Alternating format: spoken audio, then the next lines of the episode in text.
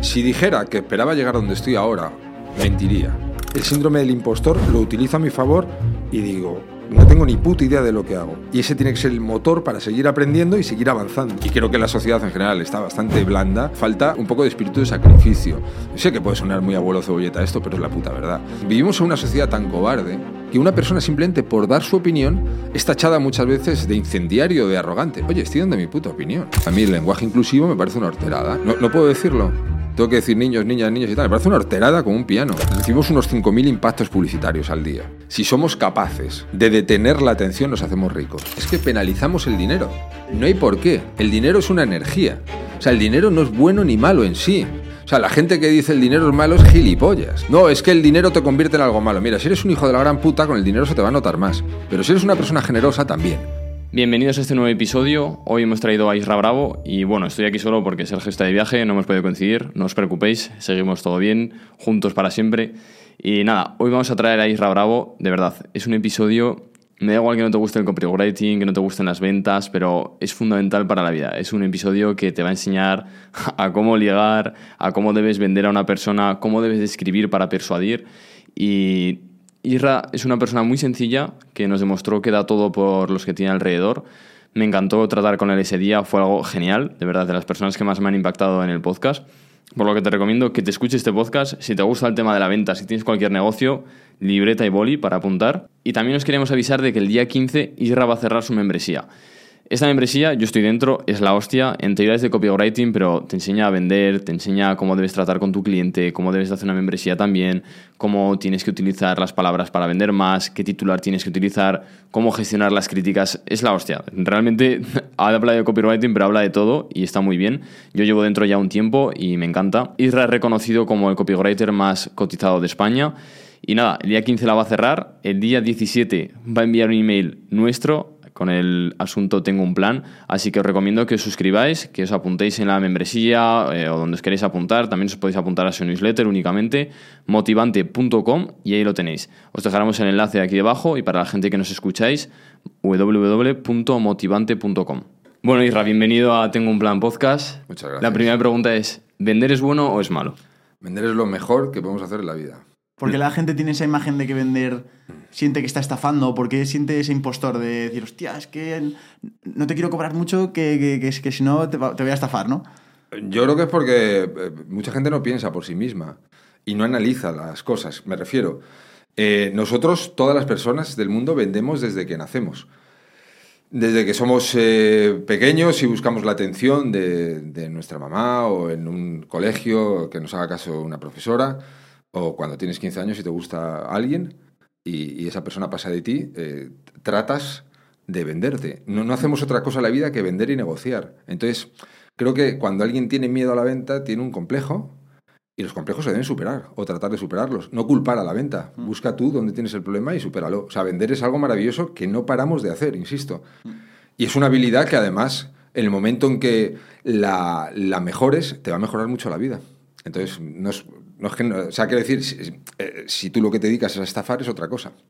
Es decir, si yo te digo, te voy a entregar una caja de galletas a cambio de 20 euros y me das los 20 euros y no te doy nada, una caja vacía, pero eso no es vender, coño, eso es otra cosa. Pero lo que es vender es algo maravilloso y súper necesario. ¿Y por qué crees que se ha creado esta mala imagen en España cuando alguien saca un curso, bueno, tú tienes una membresía que no deja de ser un infoproducto? La gente ya te empieza a mirar con otros ojos, ya te empiezan a decir, hostia, ya estás vendiendo. ¿Por qué se ha creado esa mala imagen? Porque está lleno de envidiosos y de gente que no sabe hacer las cosas también. A, nadie, a ninguna persona sana le preocupa que otra persona venda y tener la opción de comprarle. Entonces creo que se hace demasiado caso a gente que hace demasiado ruido, que en vez de construir, destruye.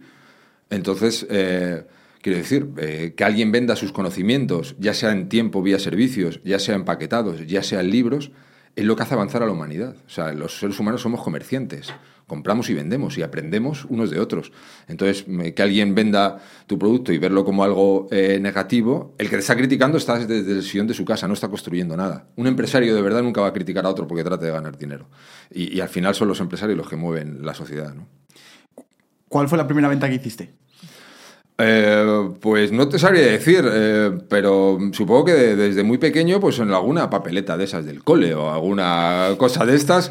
Eh, y no siempre me gustó, ¿eh? Y no siempre mm, se me dio bien, porque al principio cuando vas a vender algo, inevitablemente nos educan muchas veces de tal manera que parece que, que te, te van a dar dinero como que es lo más importante. Y es mucho más importante el tiempo, el conocimiento. No recuerdo exactamente la primera venta que hice, pero supongo que Pero tú eras de hacer estos eh, trapicheos en la infancia, ¿eras de, de- de ser un poco emprendedor o te la sudaba todo esto? No, me la sudaba bastante. Eh, supongo que intercambiaba cromos y chapas, que antes eh, se jugaba mucho a las chapas, hacíamos un carril de arena y hacíamos la Vuelta Ciclista a España eh, con chapas. Entonces sup- bueno. supongo que era, claro, no, era, era un juego muy analógico, pero, pero era un poco lo que hacíamos.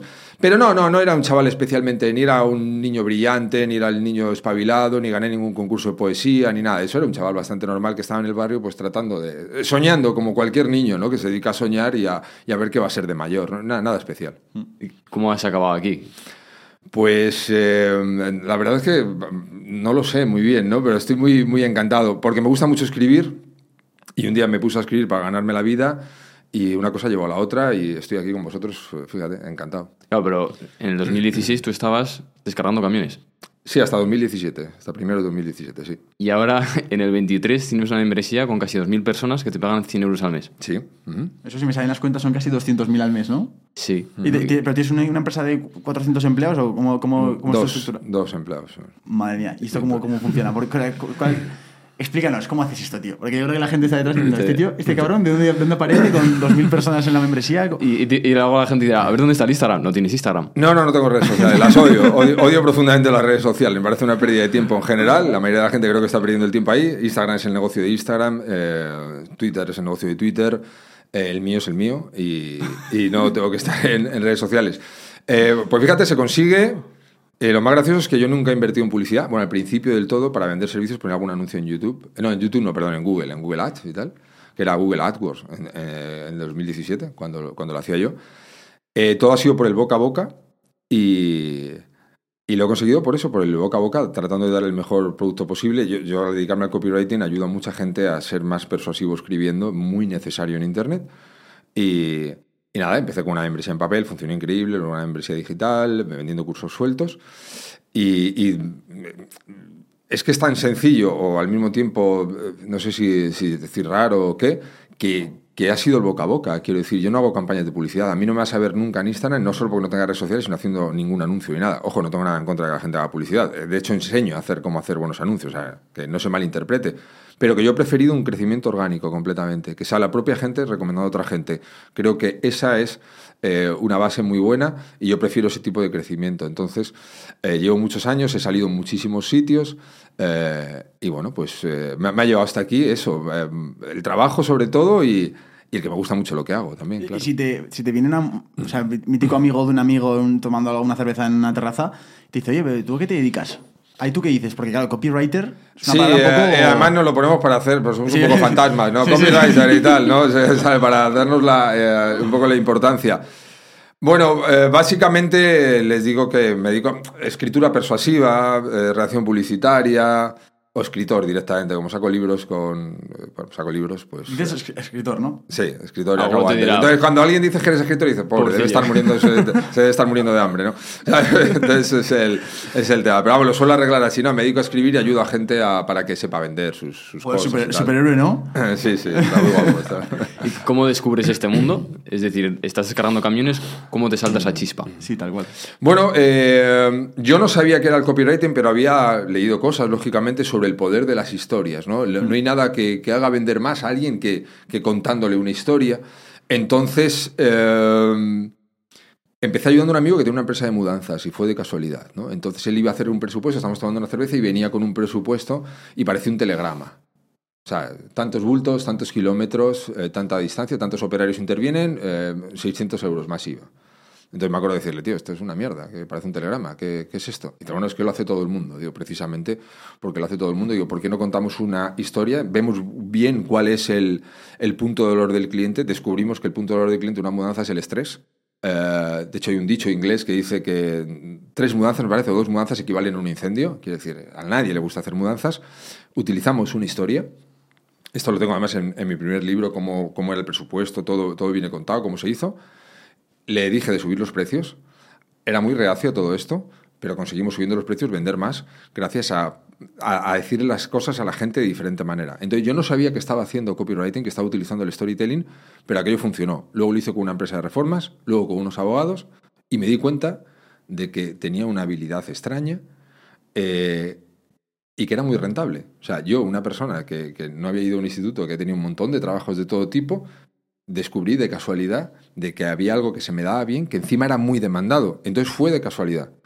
Y, y a base de eso, pues digo, bueno, pues veo una oportunidad aquí, voy a intentar ganarme la vida con esto. Y así fue. O sea, fue de casualidad con, con un amigo. Pero aprendí, o sea, tú ya sabías hacer, o sea, ya sabías de ventas, sabías de marketing, aunque estabas escalando camiones, tu cerebro estaba en otras cosas. A ver, yo, yo nunca he tenido complejo, o por lo menos desde hace muchos años, muchos años antes, en lo que decía de la venta. Yo he tenido trabajos de descargar camiones, cavar zanjas en gasolineras, escolta de stripper y ventas. He, estado, he trabajado hasta en porcelanosa, por ejemplo, vendiendo en tienda. Vale. Entonces, digamos que esa psicología de ventas sí la conocía. Vale. Porque el más importante, la, la habilidad más importante que puede tener cualquier persona que monte un negocio, haga lo que haga, es venderlo. Es saber venderse. Esa es la habilidad más importante que tiene que aprender alguien. Entonces yo sí sabía hacer eso. Y luego con esto me empezó a, a- a fascinar mucho. Empecé a leer libros, a leer cartas de todo tipo, las buenas, las malas, todas, leer email, campañas de todo tipo. Y, y- y así es como vas aprendiendo. O sea, ca- cada día, a mí lo que me gusta mucho es mirar 15 días atrás y darme cuenta de lo ignorante que era. O sea, me mantiene súper vivo saber eso. O sea, mirar atrás y decir, joder, hace 15 días era gilipollas perdido. Lejos de acomplejarme, me, me estimula muchísimo.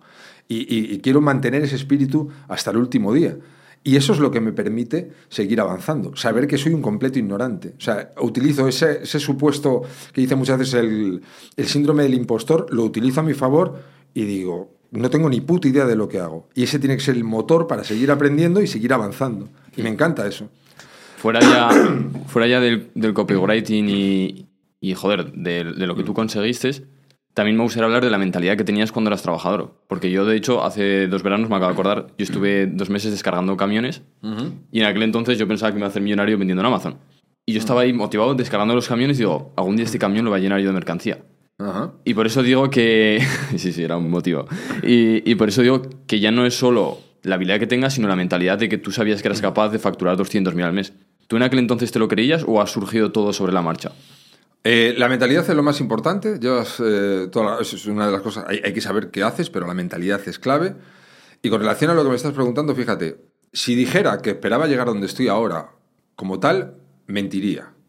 Pero al mismo tiempo nunca dudé de que se podía llegar. O sea, sé que es un poco contradictorio. Yo me acuerdo de cuando vi en 2019 a un copywriter norteamericano bastante famoso decir que había llegado al millón de dólares al año de facturación.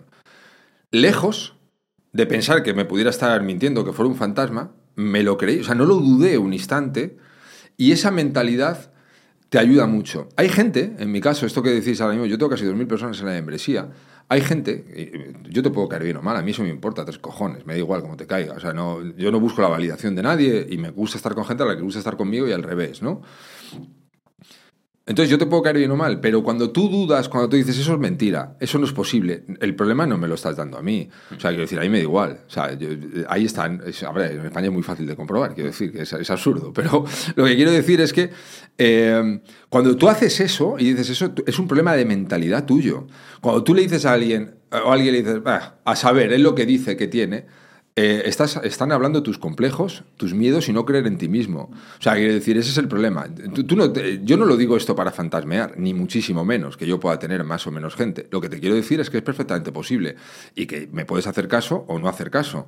Me puedes seguir, te puedes formar conmigo o no hacerlo. Incluso te puedo caer bien o mal, pero como creas que te estoy mintiendo y que no es posible, el problema lo tienes tú. O sea, quiero decir, eres un infantil y puedes ser un infantil con 50 años. Quiero decir, pero es una persona infantil e inmadura. Y él, en, en España, hay mucho dentro del mundo del emprendimiento, mucha gente muy infantil. Y se meten en grupos, ¿sabes? En grupos privados, donde se dedican a criticar a gente que tiene éxito y a dudar del éxito que tiene otro. Eso es una mierda infantil, eso es mentalidad súper cutre. O sea, tú lo que tienes que estar es trabajando, no juzgando a alguien que está ahí a saber, menudo fantasma, esto es mentira. Y lo hacen con cualquier persona que tenga éxito. Ningún empresario, ningún empresario serio, ninguna persona madura que quiera aportar algo al mercado, está perdiendo el tiempo criticando a otros. Si alguien no te gusta y lo ignoras, pero no estás ahí dudándolo. A mí me da igual que esto sea eh, creíble o no. La persona inteligente sabe que es cierto. Y si yo gano dos millones, tú puedes ganar cuatro. ¿Sabes? Ya está. Y como creas que es imposible, el problema ya te digo que lo tienes tú, no el que lo gana. Porque hay gente que lo gana y gente que gana bastante más que yo. Y eso es así. Fácil, no estoy diciendo eso, no estoy diciendo que sea fácil, no te estoy diciendo que vayas a tener mañana un coche en la puerta tocándote los huevos, porque hay que trabajar un huevo, nunca, valga la redundancia, no, estoy diciendo eso, pero sin lugar a dudas es algo asequible, es algo que, que está ahí. Ahora, tienes que creer en ti. Si no crees en ti, ¿qué te dedicas? A criticar a los demás, ¿no? Va, pues muy bien, pero tío, es mucho más bonito conocer gente que construye que no que destruye. Hay un. Bueno, no sé si esto lo escuché en el podcast, me lo dijo Juan o lo leí en tu libro, no sé, no sé dónde lo vi, pero tú, tú eres, bueno, eres disléxico. Sí. Y eso es una cosa que realmente explica a la gente lo que significa ser disléxico porque es muy irónico respecto a lo que tú te dedicas a día de hoy. sí, es, una de las cosas más, más graciosas que, que, hay que un disléxico eh, no solo haya ganado, gane mucho dinero escribiendo, sino enseñando a los demás a escribir. La disléxica, la dislexia es cambiar las... Eh, puede ser el orden de las letras, eh, yo si escribo a mano, escribo eh, letras mayúsculas y minúsculas, las intercalo, eh, eso, cambio letras, hay dificultad a la hora de, leer. Entonces, eso es una cosa que no se cura. Lo que pasa cuando yo iba al cole de pequeño, pues cuando eres disléxico, pues eres el niño que no te enteras de nada. El niño que está al fondo, pues este debe ser medio tonto que no sabe seguir un dictado, ¿no? Mi hija ahora, por ejemplo, tiene 11 años, es disléxica, pero eso está detectado, entonces trabajan con ellos. Y, ¿Es algo genético lo de la dislexia? se puede heredar, es bastante posible que se pueda heredar, sí. Eh, entonces ya te digo, ya lo tiene. y bueno, eh, ¿a mí de qué me ha servido? Eh, las personas, hay, a los disléxicos nos gusta crear un poquito esa leyenda urbana de que somos más inteligentes que la media. Es totalmente mentira. O sea, no eres más o menos inteligente por ser disléxico. Pero sí hay algo que tenemos los disléxicos, que es normalmente ser personas más perseverantes. Como todo nos cuesta más, nos tenemos que esforzar más y eso es una gran ventaja. Yo doy gracias por haber sido disléxico. Doy gracias por no haberte, haberme enterado de nada en el colegio. Y doy gracias por todas las dificultades que he tenido, porque ahora no me hago en un vaso de agua. Quiero decir, ahora, y, creo que la sociedad en general está bastante blanda, y lo, hemos hablado tomando antes un café, y, creo que falta eh, un poco de espíritu de sacrificio. Sé que puede sonar muy abuelo cebolleta esto, pero es la puta verdad. Quiero decir, si, si no eres capaz de sacrificarte, si no vas un verano a descargar camiones, no vas a entender hasta qué punto eres afortunado de poder ganarte la vida desde casa y, poder luchar para eh, conseguir generar ingresos y tener la vida que quieres. Eh, si piensas que todo te tiene que venir dado, que el mundo te debe algo, es cuando estás jodido. El mundo no te debe una puta mierda a ti, tío. O sea, coges y te pones a currar. Y además como un cabrón. A ti no te debe nadie nada. ¿Sabes? Ni siquiera explicaciones. Pero claro, mucha gente cree que, que tiene derechos, pero no tiene obligaciones. Entonces, eh, para mí la dislexia ha sido un regalo. Tienes dos libros, ¿verdad? ¿Cómo se llaman los libros? El primero se llama Escribo porque me gusta ganar dinero y el segundo es En realidad escribo para follar. Ambos me los haga Planeta. Y ahora voy a sacar en unos meses Storytelling Salvaje. Tengo un contrato con ellos de otros cuatro libros. me pagaron un adelanto de puta madre porque se venden muy bien. Así que estoy encantado. Pero vale, entonces, hay que dejar los títulos porque, claro, ahí yo creo que va un poco tu marca, mm. que es tu forma tan directa de hablar, ¿no? Sí. Eso genera una, una separación entre gente que le, que le, mola mucho y gente que dice, pues este tío está arrogante, ¿quién es? Sí, sí. Explícanos un poco, porque obviamente tú no eres una persona arrogante, de hecho es una persona de las, de las personas más humildes que hemos conocido a la hora de querer ayudarnos y todo. Mm. Em, ¿De dónde viene esta idea de hablar de, hablar de esta forma? Eh, un poco más, eh, explícanos un poco más de dónde viene esta forma de hablar con esos insultos, esa, esa, un poco arrogancia, chulería y tal. Bueno, yo soy un tío de barrio. Yo me crié en un barrio, eh, en Madrid, en el sur, y, y hablábamos de forma directa y, y, nadie se ofendía tanto por las cosas. Entonces, yo creo que la humildad no es decir lo humilde que eres. Hay gente que se le llena la boca diciendo lo humilde, lo solidario que es. A mí me aburre muchísimo. Yo si hago alguna cosa, eh, no tengo por qué airearla al mundo en el sentido de que no, no lo veo necesario. No necesito que me cuelguen el cartel de que sigo una persona. Me importa tres cojones que, que, lo que piense la gente que no conozco. Por eso me importa tampoco las redes y la opinión de gente que no conozco. Hay gente que toma esto como una arrogancia. Eh, no lo creo en absoluto, sinceramente. Para mí la humildad es no querer dejar de aprender y saber que hay gente mucho más inteligente que tú. Y eso no se me olvida. Eh, y sé de dónde vengo. Eh, pero yo no tengo mm, eh, por qué cambiar mi, modela, mi, forma de hablar. Entonces, al hilo de tu pregunta, Sergio, mi, rollo es, eh, yo hablo así. Entonces, yo soy una persona directa hablando, siempre he dado mis opiniones, yo no voy insultando a nadie en concreto, y alguien puede, yo tengo amigos que tienen ideas totalmente contrarias a las mías, está claro, pero lo que quiero decir es que me creo en el derecho absoluto de poder dar mi opinión sobre las cosas. Entonces yo doy mi opinión sobre las cosas. Y hoy en día eh, vivimos en una sociedad tan cobarde y, tan aborregada en muchas cosas que una persona simplemente por dar su opinión es tachada muchas veces de incendiario, de arrogante. Oye, estoy dando mi puta opinión.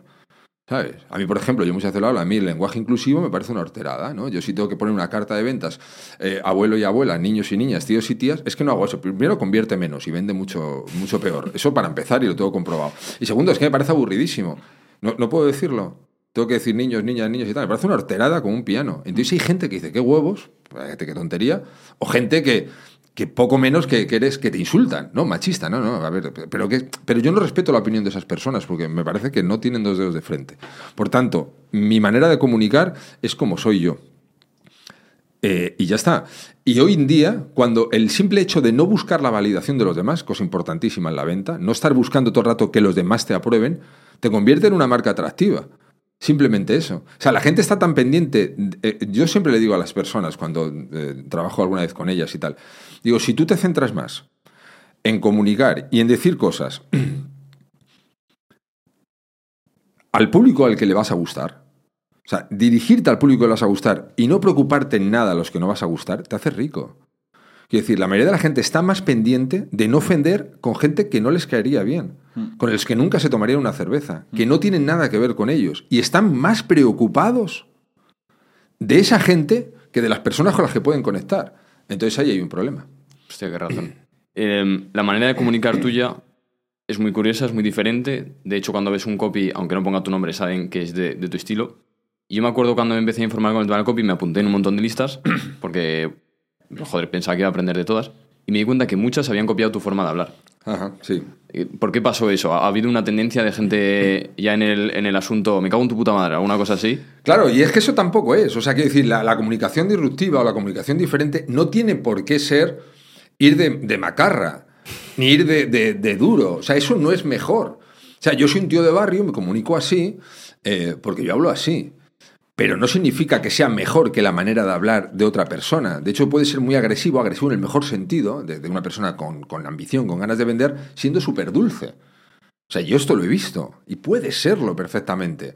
Entonces, hay mucha gente que está imitando eso, como de que ah, me saco aquí la polla, si quieres me compras y si no, no, no están entendiendo el mensaje. O sea, una cosa es no mostrar necesidad, que es importantísimo para la venta, y otra cosa es ponerte agresivo o insultante con la gente así por las buenas y que sea fingido. Aparte hay algo que los seres humanos, que es maravilloso, que cuando tú lees algo sabes si es verdad o no. O sea, eso que decías de que captas como que es una imitación, captas que no es real. Eso lo captamos. No, no sé por qué es, no es que nos paremos a analizar cada palabra o cada coma, pero la manera en que estén dichas las cosas transmiten autenticidad o no. Entonces, alguien te puede caer bien o te puede caer mal, o le puede gustar cómo escribo, cómo lo escribo, pero lo que está ahí no está fingido.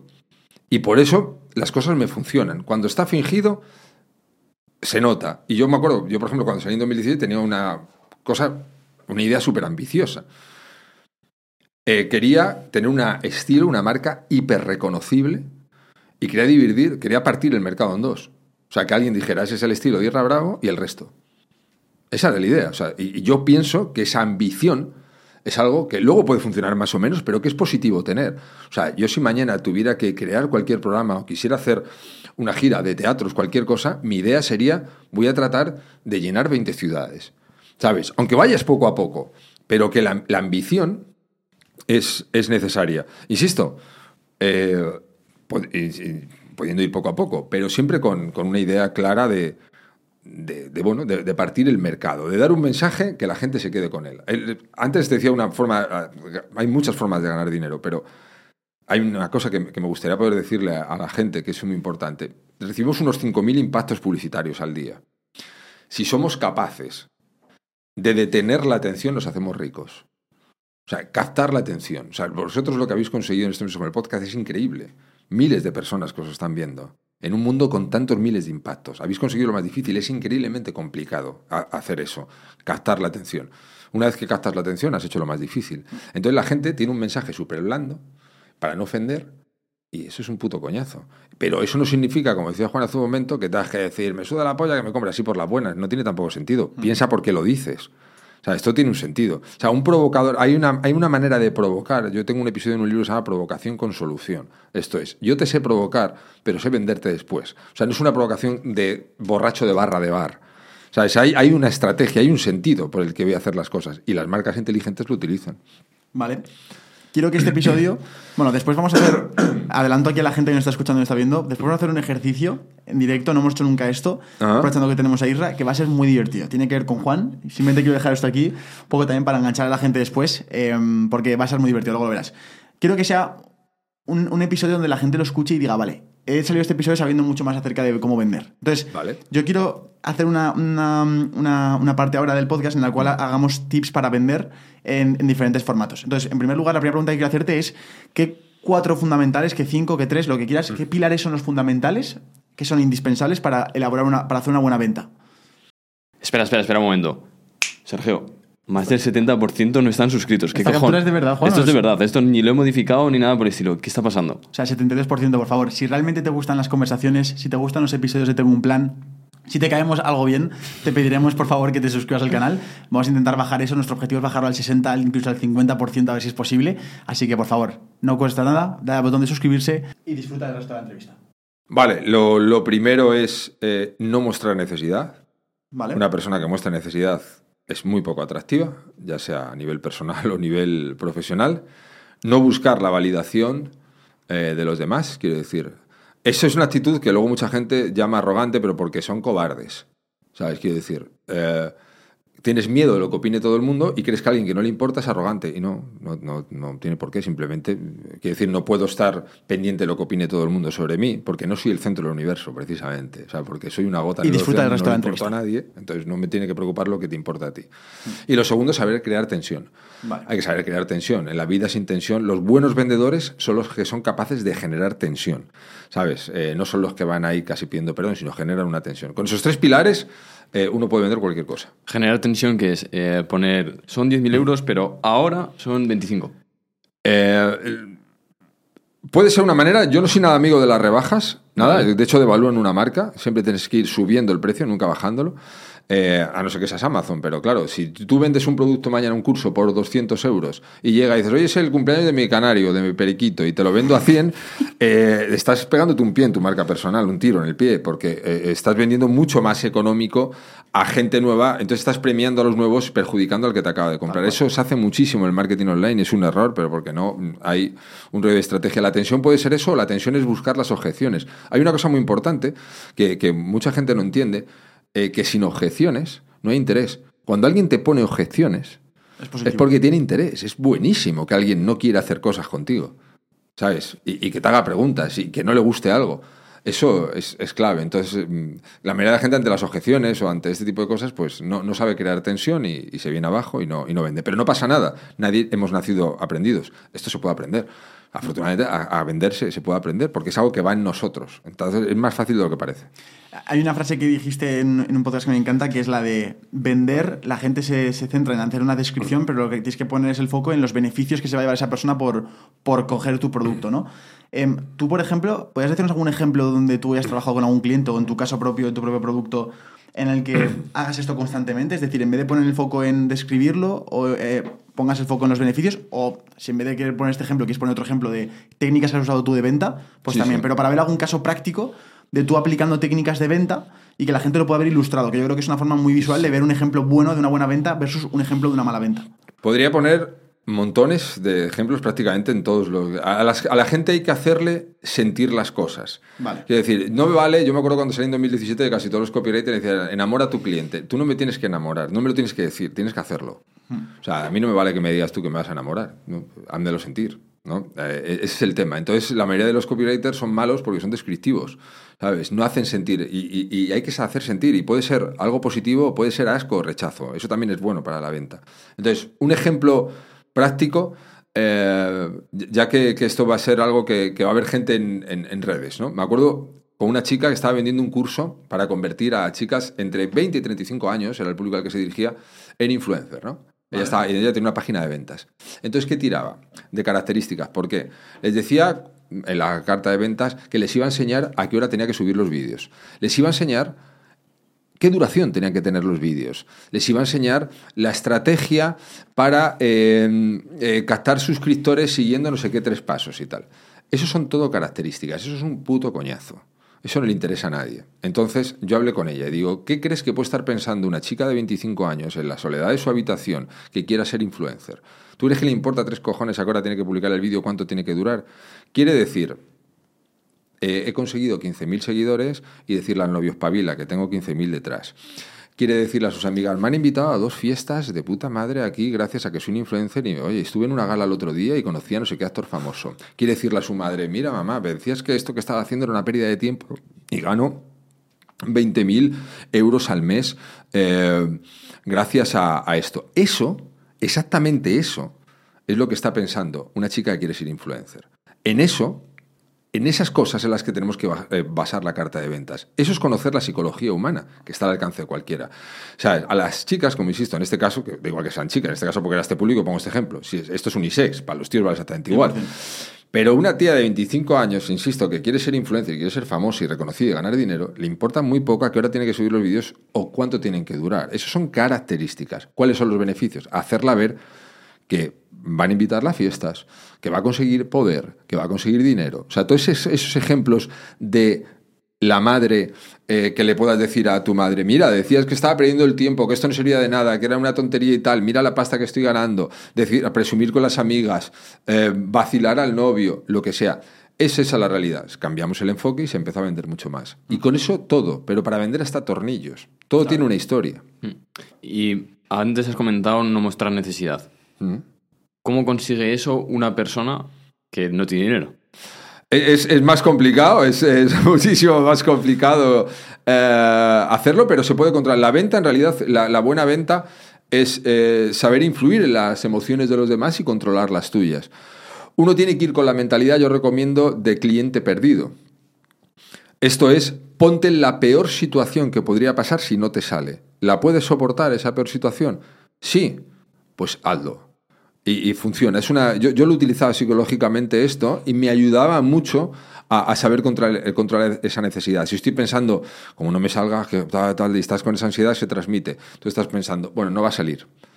Eh, pero seguro que dentro de tres días tengo otra oportunidad con otro cliente porque en Internet pueden ir entrando en un goteo si pongo este anuncio. Entonces controlaba esa necesidad precisamente haciéndome la idea de que lo iba a perder. Pero no ir con una mentalidad derrotada, sino una mentalidad de desapego. Cuando vas con mentalidad de desapego, lo controlas mucho más y consigues eh, ser automáticamente una persona mucho más atractiva en lo profesional y, bueno, si es para ligar, pues en lo personal. Apunta este día, día 28 de septiembre, Sergio Fernández, lo entrevistamos aquí en el podcast, es un tipo increíble, ha preparado una clase gratuita para emprendedores. Emprendedores de verdad, eh, formación para la vida real, como hace siempre IPP. Este día 28 os vais a poder formar para ser emprendedores. Como yo he visto en muchos eventos de Sergio, me gusta cómo piensa él. No hace promesas muy grandes, empieza a aprender, empieza a ser profesional en lo que tú quieres ser, empieza a ser rentable, a ganar dinero. Así que eso, os dejo con el podcast. Acordaros, día 28 a las 7 de la tarde tenéis una clase gratuita con Sergio Fernández. Has dicho, antes tomando un café, hemos dicho acerca de que, bueno, lo has dicho antes, que Instagram es un negocio de Instagram, no tuyo, ¿no? Eso es. Tú no tienes redes sociales, lo haces todo a través de la lista de correo electrónico. De hecho, tienes una lista que, para lo que facturas no es tan grande, ¿no? ¿Cuánta gente tienes en la, lista de correo? Ahora unos treinta y tantos, cuarenta mil o algo así, porque hago limpiezas muy a menudo y no, no, es, no es tan grande, pero eso en una lista de correos es infinitamente más poderoso que un millón. hablemos de esto, hablemos de, la, de tener una lista de 20.000 versus tener una cuenta de Instagram con 200.000 seguidores.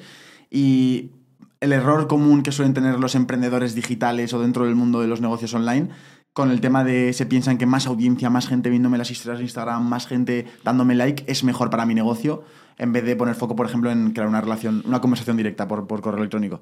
Es muchísimo más rentable, y esto no lo digo yo, estos son datos, eh, tener tu propia lista de suscriptores tener tu propia red social, por así decirlo. Eh, Instagram es el negocio de Instagram, igual que TikTok es el de TikTok. Tú tienes 200.000 seguidores ahí.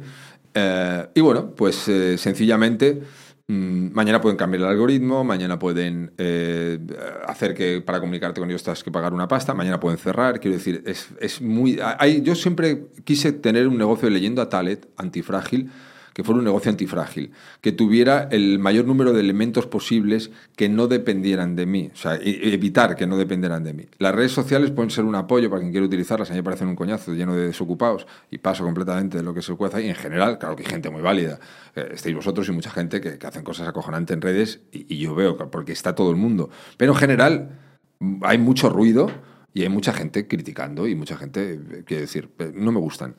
En cualquier caso, 20.000 personas en una lista de suscriptores es infinitamente más rentable que 200.000 seguidores en una red social. Infinitamente más. Y esto lo puedo demostrar y desmontar ante cualquier Vamos, persona. vamos a hacer el ejemplo para que la gente lo vea literalmente plasmado con, con el podcast. Tengo un plan. Eso es. Es decir, nosotros ahora tenemos una. te- te- vamos a hacer una especie de rol de mentoría, ¿no? Digamos. Perfecto. Tenemos el podcast que ahora mismo tenemos 150.000 suscriptores, aprox. Los ven los episodios, pues yo qué sé, desde 50.000 hasta 100.000 personas. En Instagram tenemos 100.000 seguidores ahora. Y queremos transicionar a esta lista de correo. Eh, ¿Cuál crees que serían los pasos que deberíamos hacer y de qué forma? Además, tú que nos has podido conocer un poco y tal. Para sacar el máximo provecho a esta parte de email marketing, ¿no? De, de nuestro, de nuestra marca. Para empezar, una vez que tengáis la lista, yo lo que haría es tener una comunicación constante, a poder ser diaria, Vale. eh, porque no hay nada más poderoso que la. nada más persuasivo en la historia de la humanidad que el poder de la repetición. Y lo que haría es, eh, en algunos episodios, o en todos, vamos, eh, dejaría alguna pregunta chula, justo sin responder, y se la daría solo a suscriptores. Porque además, eso va a crear una sensación de comunidad, eso va a decir que los suscriptores de vuestra lista tienen algo especial, se van a sentir, pues eso, que es, que es un poco más especial y una información un poquito más que merece la pena estar ahí en la lista. Y la comunicación directa os va a permitir vender eh, muchísimo más. Quiero decir, el email marketing después del boca a boca es lo más rentable que hay online. Eh, El email marketing lo quiere matar todo el mundo desde hace un montón de años, como si no funcionase. Pero si tú mañana ah, compras un viaje eh, acojonante vas a ver eh, al email si, si está bien hecha la reserva. Si quieres impresionar a alguien para llevarlo a cenar, vas a ver en el email si está hecha la reserva. Entonces, ¿qué quiero decir con esto? Que mm, los, abres los emails que te interesan. Si tú eres capaz de hacer email que interesen, si, vosotros, por ejemplo, habéis conseguido eh, llamar y, y centrar la atención de tantas miles de personas, es porque lo que hacéis interesa. O sea, es que lo habéis hecho lo más difícil. Una vez que tú tienes eso, los tienes que trasladar a tu negocio para no depender, para hacer más fuerte el negocio. Mucho más fuerte, porque mañana YouTube cambia las reglas del juego y toda esta audiencia en realidad es de YouTube. Entonces tenéis que conseguir que sea vuestra y, y la, y la tenéis que llevar a una tribu propia. De hecho, esto hay grandes marcas que ya se están dando cuenta y están creando sus canales de directo. Ya puede ser a través de email marketing, utilizar el email para meterlos en foros, en propias plataformas donde está la gente y comunicarse. Artistas, lo están haciendo artistas también. Quiero decir, la gente se está dando cuenta que no puedes depender de las redes sociales, pues las redes sociales es el negocio de las redes sociales. Entonces tienes que crearte tu propia comunidad. Aparte es mucho más fácil de monetizar. O sea, es decir, si yo tuviera un millón de seguidores en YouTube, no ganaría ni una décima parte de lo que gano ahora. Y luego, luego también, más derivado en el mundo e-commerce, es más fácil venderle a alguien que ya te ha comprado que a una persona que no, no te conoce. Es mucho más rentable mandar un Totalmente. Y email. aparte, la atención, dice la gente, es que hay muchos email, que en redes sociales estás tú solo. Es decir, hay competencia en todos lados, tienes que ser bueno, tienes que saber destacar, tienes que ser inteligente, tienes que conocer a tu público, eso es lo que tienes que hacer. Pero es que eso es perfectamente posible porque la mayoría de la gente hace las cosas muy mal. Y todo el mundo repite el mismo mensaje y vende de la misma forma y comunica igual y todo es igual. Entonces, eh, a más saturado esté un mercado, más fácil llamar la atención en, ese mercado. Y el, y el rollo es que mm, si tú, quiero decir, es que yo he visto, para que deis una idea, eh, me han hecho entrevistas alguna vez en canal, a lo mejor en Instagram, y tiene no sé cuántas miles de visualizaciones, y consigo eh, menos registrados ahí que si se hace un directo con mucha menos gente. Quiero decir, porque muchas veces la gente va pasando y a lo mejor cuentan. Yo, yo estoy convencido que las redes sociales también tratan de que a- a engordar mucho los números para que la gente no pare de crear contenidos ahí. Eso es. ¿Sabes? Estoy convencido. ¿Dónde se ve que realmente algo funciona? En que mañana vosotros vais y decís un directo y llenéis un teatro. Ahí tenéis una audiencia real. ¿Sabes? Esa es la mejor prueba. Esa es una prueba de autoridad, es una prueba de monetizar y es como hay que hacer las cosas. No te puedes quedar solo en la puta red social. La red social puede estar engordando los números para que sigas creando contenidos ahí y dando vueltas, pero luego monetizar. ¿Cuánta gente conozco yo con medio millón de seguidores que gana dos mil pavos al mes? Con medio millón de seguidores tienes que ser rico. Ya está. No hay más. Tienes que, tienes, ya es- esto no es un mensaje grandilocuente ni de flipado. Con medio millón de seguidores tienes que ser rico. Tienes que saber monetizar. La realidad es que no, porque le- les falta mucha información. Y bueno, siguiendo al siguiente paso, ¿cómo debería ser un, un buen mail? Es decir, ¿qué, qué- qué- cómo, ¿cómo debo hacer yo ese mail? Desde tengo un plan, por ejemplo, para que sean buenos y encima con esa comunicación diaria que ya he asumido que lo voy a hacer. Eh, lo, lo mejor eh, es el arte de dejar a medias. Quiero decir, tú tienes que saber dejar a medias a, la gente, ¿no? Eh, a lo mejor en otras facetas de la vida podría suponer un problema dejar siempre a la gente a medias, pero en esto es especialmente bueno. Quiero decir, tienes que dejar a la gente con ganas de más. Si tú vas, hay gente que se equivoca dando valor. Quiero decir, da un exceso de valor. No valoramos las cosas gratuitas y cuando das un exceso de valor, eso funciona así. Si tú vas a un supermercado y te dan una pequeña muestra de un queso y te encanta, te puede llevar un trozo, una cuña. Si te dan el queso entero, sales a hacer y no compras el queso, por mucho que te guste. La gente en Internet está dando el queso entero, ¿sabes? Como tiene complejo para vender, pues lleva un complejo. Y cree que lo tiene que regalar todo, porque si no, no es buena persona. Insisto, son complejos. No te convierte en buena persona regalarlo todo. De hecho, no haces un favor a nadie regalándolo todo. O sea, las cosas tienen un precio. Tu tiempo y tu conocimiento tienen un precio. Y tienes que saber ponerlo. Entonces, ¿cómo lo puedes? Lo primero, en los email, dejar a medias. Que quieran ir al siguiente paso. No, no les regales toda la solución. Les das un poco. Dicen que un buen email, yo esto se lo escuché decir a Matt Furey, me parece, que eso lo dijo hace 20 años. Creo que fue el primer tío que empezó con el email diario hace 25 años o cuando fuera. Decía, ¿Sigue, después de 25 años mandando? Manda, manda muchos emails. Se hizo millonario vendiendo. Es un tío que se dedicaba al tema de calistenia y estar en forma. O sea, no era marquetero. Pero claro, es que la mayoría de la gente de marketing no sabe de marketing. O sea, se ha, chocado, con eso, sí, sí, total. O sea, el tío empezó a decir, voy a vender el libro, ¿cómo puedo estar si no tengo pasta de cena de campaña? Pues tratando de hacer, aumentar mi base de datos y contactando con ellos todos los días. Este tío decía que un buen email tiene que ser como, una, como un programa de radio. Tiene que tener un poquito de información, un poco de entretenimiento y una cuña publicitaria, que esto enlace para venderles algo. Y es la puta verdad.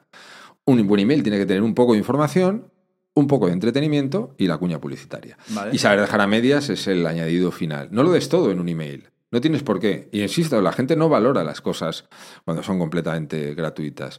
De hecho, yo me acuerdo de trabajar con un tío que nada más entrar te regalaba un curso, que creo que eran ocho horas de curso, en una clase cada día mandaba un email liberando una hora de contenido. Un curso cojonudo, no lo acababa nadie. O sea, no llegaba ni al 0,3% de personas. Ese mismo curso le dije, lo vamos a vender por 200 euros. vamos a venderlo y ir a por 200 euros. Y esto no lo hacen ni gratis. No, es que no lo hacen porque es gratis. El curso es cojonudo. Y empezamos a venderlo por 200 euros y el tío empezó a facturar más de 15.000 euros al mes. Eso lo tengo puesto en una formación con nombre y apellidos. El mismo puto curso. Pero se lo cobrábamos a la gente. Y la gente lo hacía y le mandaba a mandar un montón, o sea, le, empezaba a mandar un montón de mensajes de joder, qué bueno, cómo me ha ayudado tu curso. Un curso que regalado, la gente no hacía. Esto es una, esto quiero hacer hincapié para que la gente se dé cuenta de que ponerle un precio a un producto y de vender es algo positivo. Probablemente, si tú eres el, el María Teresa de Calcuta y quieres regalar todo lo que sabes y tu mayor secreto a la gente gratis, ayudarás menos poniéndolo gratis que poniéndole un precio. Fíjate qué gilipollez, pero es, muy curioso porque a mí, por ejemplo, sí que me ha ido en mi camino de darme cuenta y decir, tío, que es que la gente hasta que no paga y pone 100, 200, 1000 euros en un producto, la información que le vas a dar se la va a sudar. Total. No va a aplicarla, no va a sentirse... Y además es que hay otro error, macho. Es total lo que dices, pero además es que hay otra cosa. Es que penalizamos el dinero. Sí. no hay por qué. El dinero es una energía. Sí, tío. O sea, el dinero no es bueno ni malo en sí. O sea, la gente que dice el dinero es malo es gilipollas. Así de claro, es tonta, no sabe lo que está diciendo. El dinero no es malo. Es lo que hagas tú con el dinero. Cuando dicen, no, es que el dinero te convierte en algo malo. Mira, si eres un hijo de la gran puta, con el dinero se te va a notar más. Pero si eres una persona generosa, también. Es decir, no va a ser el dinero lo que te cambie. O sea, tú ya eres un hijo de puta de serie ganas dinero y a lo mejor eso se te nota más. Pero es que antes lo hablábamos, antes de empezar. Yo me estoy dando cuenta, más gente conozco que gana dinero, la gente que gana dinero normalmente, en contra de esa imagen que se les quiere vender un poco desde medios y desde incluso gobiernos, poco menos que usureros y tal, la gente que gana dinero normalmente es muy generosa. Mm. Generalmente es muy generosa. Yo me encuentro gente muy generosa en lo económico, en compartir conocimientos, en compartir contactos, eh, están dispuestos a dar, porque saben que dando reciben. Y eso yo lo he comprobado mucho conociendo gente de dinero. Entonces, cuando queremos darlo todo gratis, eh, estamos como poniendo el dinero como una penalización. Eso es como un cuchillo. Tú puedes cortarle el cuello a un tío o puedes partir una naranja. El cuchillo no es malo, depende de lo cabrón que seas tú. Pues el dinero es exactamente igual. O sea, tú puedes ganar pasta y eso no te convierte en algo malo. Es más, si montas un negocio, tu ambición debe ser ganar dinero. Es que es tu obligación, tratar. Si no lo consigues no pasa nada, ¿eh? Quiero decir, eh, yo empecé a ganar dinero, o sea, yo, estaba hasta los treinta y tantos años eh, en la ruina y ganando mil euros al mes descargando camiones. O sea, que no vengo a decir a la gente que si no gana dinero desde el primer... No, es una tontería. Quiero decir, hay gente que necesita sus plazos. Yo he sido lento, ¿sabes? De proceso. Pero lo que quiero decir es que mi obligación siempre fue tratar de ganar dinero. Otra vez que no lo conseguía. Bueno, vale, pero lo trataba de ganar, porque nunca me acomplejó el dinero. Igual que cuando ganaba mil euros al mes no me avergonzaba, no me voy a avergonzar ahora por ganarlo. No lo digo presumiendo, pero me tengo que avergonzar, es dinero. ¿Qué le pasa al dinero? El dinero no tiene nada de malo. El más, el dinero es maravilloso, pero no te convierte en algo bueno en algo malo. Entonces, cuando alguien quiere dar todo y quiere darlo gratis, el mensaje que él lanza al mundo a mí me parece terriblemente equivocado. Es como decirle al mundo, Te lo voy a regalar como no quiero tu dinero, que el- como si el dinero fuera algo malo. Hay que quitarse esa mentalidad. ¿sabes? Tú tienes un conocimiento, tienes un tiempo, has invertido en él, ponlo en valor y haces un favor a la sociedad. ¿Sabes? Creas una riqueza. Creas un valor añadido a la sociedad. Es, es estúpido pensar que tenemos que regalar todas las cosas. Yo le puedo regalar mi conocimiento a un amigo, comiendo, desinteresadamente a cualquiera, pero yo tengo que poner un valor a lo que sé hacer. Y a mi tiempo y a mi dedicación, y a todos los libros que leo, y a todas las pruebas que hago, y a todos los errores que cometo. Eso tiene un precio. Para mí es tan de cajón que cuando alguien le ve un complejo ahí, pues sinceramente no es un problema del dinero, es un problema de mentalidad, de tus complejos, supera tus... Hay mucha gente que en este problema que tenemos en la sociedad actual, en muchas cosas, que la gente tiene un complejo y quiere que la sociedad se lo resuelva que la sociedad lo acepte. No, cuando tú tienes un puto complejo tienes que superarlo tú. Cuando tienes un complejo, te esfuerzas y lo superas tú, que no tiene que venir aquí la sociedad a, regalarte nada. Es un poco lo que decíamos, ¿eh? tienes un complejo, supéralo. Que hay gente que necesita nuestra ayuda, total. Y eso es maravilloso. Hay gente que necesita ayuda y amor, se lo damos. Pero hay mucha gente que tiene complejos y lo que mm, vuel- vuelca su frustración y sus complejos en, en los demás. Eso es un... Esa gente hay que apartarla del camino. Sí. Y bueno, yo opino que 100% el dinero te compromete. De hecho, cuando a mí me han regalado un libro, el libro no lo he leído. Cuando me han regalado un acceso a un curso, el curso no lo he hecho. Y yo esa prueba la quise hacer con un amigo del barrio, que no quiero decir el nombre por no joderle. Pero a mí me quedaban como tres meses en un gimnasio, ¿sabéis? Y, y él que no se podía apuntar, que no iba al gimnasio porque no tenía dinero. Y le dije, vale, pues estos tres meses que me quedan de este gimnasio, yo me había cambiado, te dejo a ti la pulsera y vas tú, ¿no? Si, si el problema es la pasta, eh, ya tienes acceso gratis tres meses. Pasaron los tres meses y yo le pregunté, ¿has ido al gimnasio? No, es que claro, hasta que no se apunte mi pareja, eh, no, si es que... Digo, vale, si no, si no te pica un poco la pasta que te están cobrando, no vas. Es que no vas. Total. Es, es, eh, inevitable para todo. Y has dicho antes en el mail que una cuña publicitaria. ¿Vendes, en todos los ¿vendes todos los días? Sí, todos los días. No, no, ¿Piensas que perjudica vender en un contenido? A su viralidad, a su conversión, a su retención. Es decir, la gente. Joder.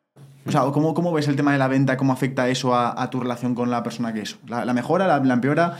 Eh, ¿Limita el alcance? Mm, Yo, yo pienso que, fíjate el, el- el alcance que puedo alcanzar yo sin utilizar redes y vendiendo todos los días, porque lo he hecho de manera transparente. Vale. Quiero decir, tú desde el primer día eh, tienes que acostumbrar a la gente a, a que estás vendiendo, que tienes un negocio. Yo algunas veces he entrado en listas, en, en listas de, de gente a cuando vendía servicios y les ayudaba directamente, eh, donde empezábamos a vender y recibíamos un montón de mensajes de insultos y tal. Ya estás vendiendo, te has convertido en uno más y tal. Aparte de que esa gente es gilipollas y no merece la pena tener en cuenta su opinión, pero el problema era que como no les había vendido nada, esa lista no estaba acostumbrada. Estaba mal educada. Estaba muy mal educada. Tú desde el principio tienes que decir a la gente cuando entra a una lista, voy a tratar de venderte cosas.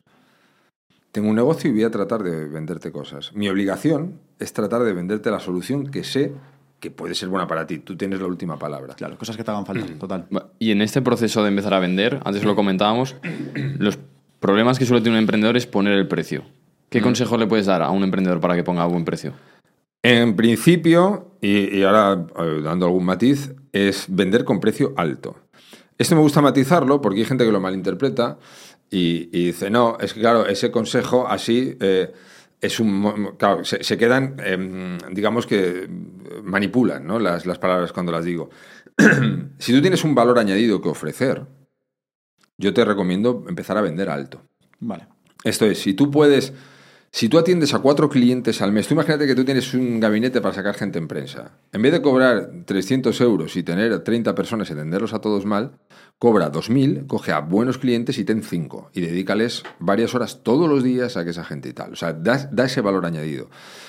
En contra de lo que se suele hacer en Internet para ganar dinero, cuando empiezas y no te conoce nadie, tienes que poner servicios de precio alto, con un buen valor añadido que puedas hacer. Y cuando ya seas una persona muy conocida, puedes empezar a hacer formaciones o cosas que sean a precios muchísimo más bajos porque tienes miles de personas que te las van a comprar. La gente suele empezar al revés. Como no me conoce nadie, voy a empezar cobrando muy poquito, muy barato.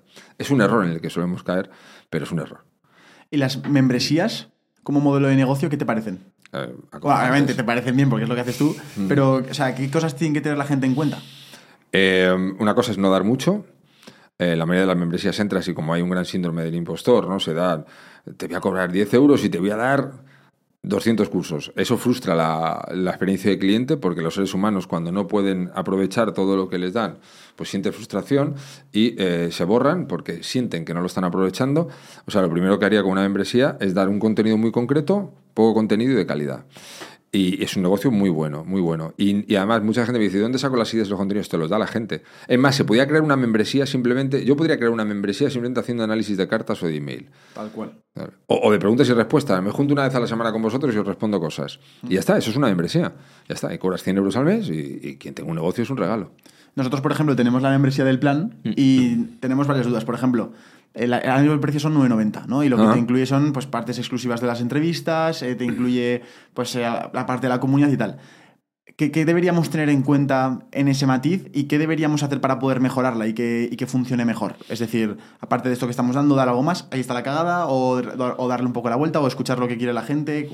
Yo, por ejemplo, en un negocio como el vuestro, sin lugar a dudas, lo que haría es eh, restringir la entrada al contenido cada semana. Vale. Por ejemplo. Eso es imprescindible, porque si yo te estoy pagando 10 euros todos los meses y me das lo mismo entre hoy que dentro, dentro de 6 meses, me lo voy a ir pensando. No me creas esa tensión. En Internet es muy importante, además lo hablábamos antes, si yo ahora mismo trato de venderos algo a vosotros, en persona, aunque sea por educación, me vais a dejar hablar. Tengo más posibilidades de venderos. En Internet simplemente pues pasas a otra página o cierras el ordenador.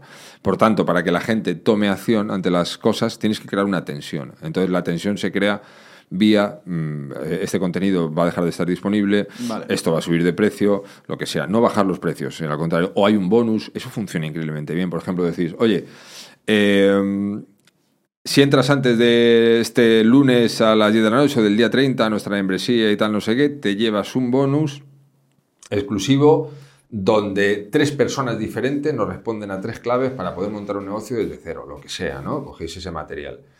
Y una cosa que funciona increíblemente bien es que se lo deis a todas las personas que entren antes del día 31 y, por supuesto, a los que ya estén dentro pagando.